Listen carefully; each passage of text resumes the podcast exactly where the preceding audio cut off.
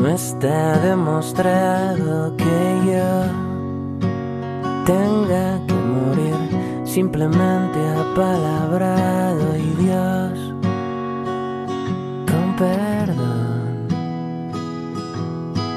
tiene un extraño sentido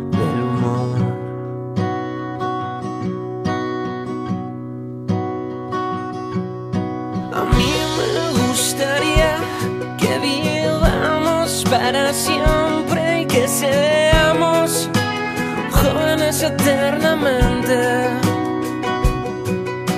¿Qué harías si tuvieras todo el tiempo y no importara para nada si es verano o es invierno?